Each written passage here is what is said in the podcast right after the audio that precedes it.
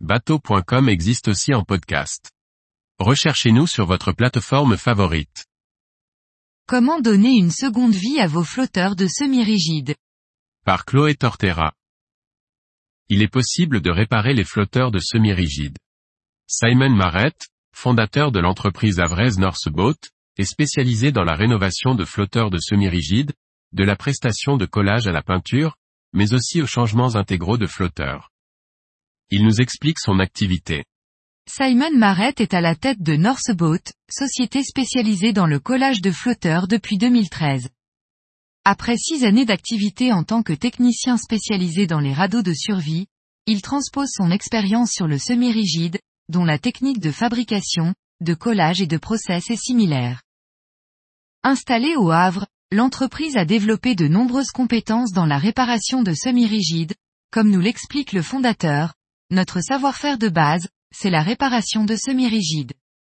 On gère le collage, le décollage, les déchirures, la thermosoudure, la peinture de flotteurs jusqu'au changement complet de flotteurs. On fabrique nos flotteurs sur mesure.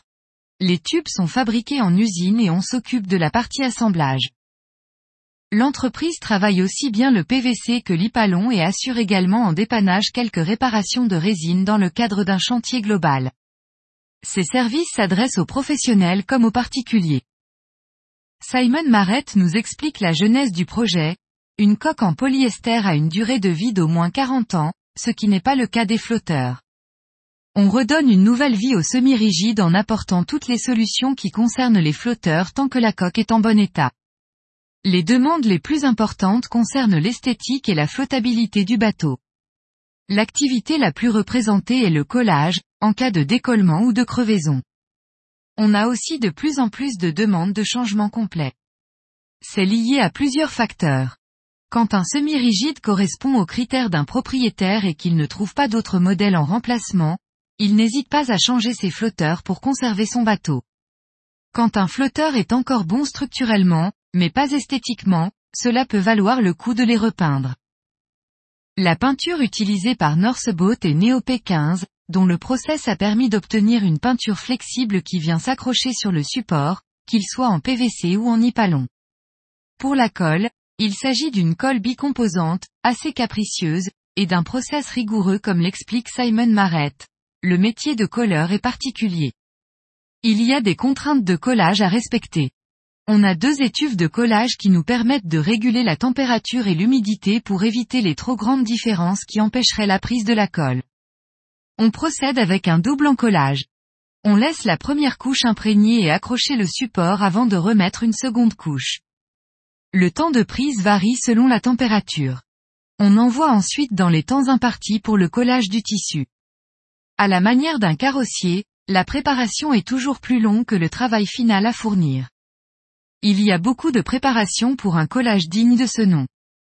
Dans le cas d'une grosse déchirure, on vient insérer une pièce à l'intérieur des flotteurs, qu'on laisse entre 24 et 48 heures, pour la coller avant de poser la rustine extérieure.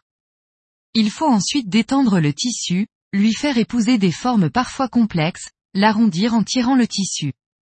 Il y a tout un tas de techniques à apprendre. Aujourd'hui, les propriétaires commencent à prendre conscience qu'il est possible de remplacer ces flotteurs pour prolonger la durée de vie de son bateau.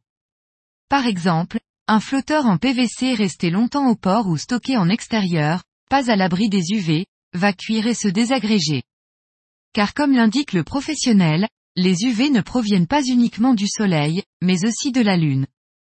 Ainsi, les réparations concernent majoritairement des bateaux mal stockés pendant l'hiver, ce qui engendre des décollements ou des sinistres en navigation. Attention également aux fortes chaleurs, qui ont tendance à favoriser plus rapidement l'usure des collages en fin de vie. Simon Marrett alerte, c'est important de sensibiliser les gens sur les réparations des flotteurs. Ça peut être tentant d'acheter un pot de colle et un bout de tissu pour tenter de réparer soi-même, mais c'est un risque de travailler un tissu fin et fragile. On ne peut pas faire d'apport de matière. S'il a été trop affiné ou trop préparé, cela peut nous empêcher d'intervenir. Dans tous les cas, il ne faut pas négliger son flotteur, il gère la flottabilité du bateau et s'il se décolle, ça peut être dangereux. À titre d'exemple, pour un semi-rigide de 6 mètres en PVC, Le changement complet de flotteur est de 7500 euros, ce qui correspond à environ un tiers du prix d'une coque neuve. Le professionnel cherche actuellement à se développer pour transmettre la technique et former un employé et des apprentis. Il conclut, il faut trouver des personnes à l'aise dans des conditions qui ne sont pas les plus simples. On travaille dans des odeurs de solvant et de colle. Il faut aussi faire preuve de patience et être méticuleux. C'est un métier entre la carrosserie et le covering.